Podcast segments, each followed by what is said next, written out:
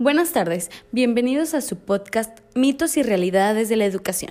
Mi nombre es Mariana Ramírez Salazar, soy licenciada en Educación Preescolar, tengo cuatro años de experiencia laborando en jardines de niños. Actualmente doy clases en la comunidad de La Tomatina en el municipio de Jesús María en la ciudad de Aguascalientes. Además, actualmente estudio el tercer cuatrimestre de la maestría en Educación en la UNID.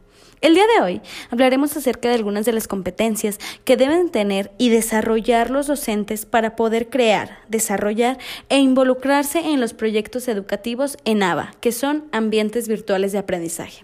Estos son seis. Competencias instrumentales y técnicas, competencias interpersonales y sociales, competencias sistemáticas, competencias pedagógicas, competencias de investigación y competencias evaluativas. El día de hoy solo nos enfocaremos en las últimas tres competencias mencionadas. Bueno, pues, comencemos hablando de las competencias pedagógicas, en las cuales el docente debe presentar ciertas características para poder desenvolverse bien dentro de los ABA, y es que debe de tener la capacidad para desarrollar en los estudiantes el proceso de enseñanza-aprendizaje de manera significativa a través de la selección minuciosa y adecuada para diseñar y presentar los contenidos que serán vistos durante cada una de las sesiones. Y es que, como sabemos, no es lo mismo impartir clases de manera virtual que presencial, pues los tutores, a pesar de que la interacción muchas de las veces es asíncrona, deben tener constante comunicación con el alumnado para motivarlos a que ellos desarrollen y adquieran los aprendizajes y para que es, y para esto los contenidos deben ser atractivos y relevantes.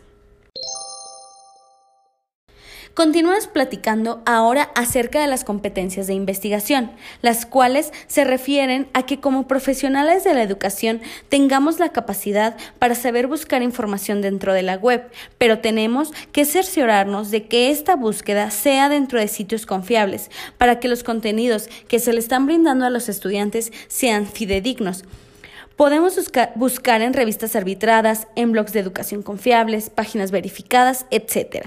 Además, la información debe ser reciente, es decir, solo de cinco años hacia atrás, hasta el 2015, para que como docentes estemos tranquilos que la averiguación es reciente, es actual y de esta manera tanto los estudiantes como los profesores estemos en constante actualización, es decir, en formación continua.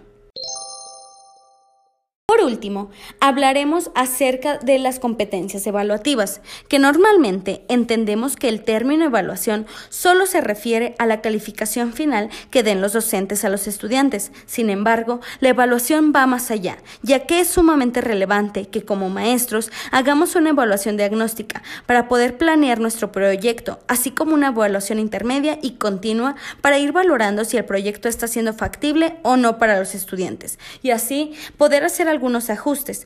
Para esto debemos conocer y saber usar diferentes instrumentos de evaluación que nos ayuden a detectar las áreas de oportunidad que pudieran tener nuestros alumnos y así brindarles esa retroalimentación para que puedan mejorar sus conocimientos o destrezas.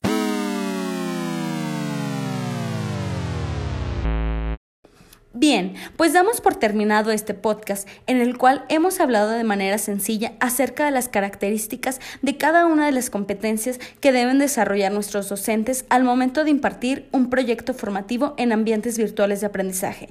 Y es que cada una de ellas es sumamente importante, ya que hoy en día la educación a distancia, la virtual, es algo que cada vez más la sociedad lo exige, pues brinda oportunidades a muchos de los estudiantes que trabajan o que no tienen horarios flexibles para asistir de manera presencial a una escuela para seguirse preparando. Muchas gracias por escucharme. Nos vemos pronto en otro episodio de Mitos y Realidades de la Educación.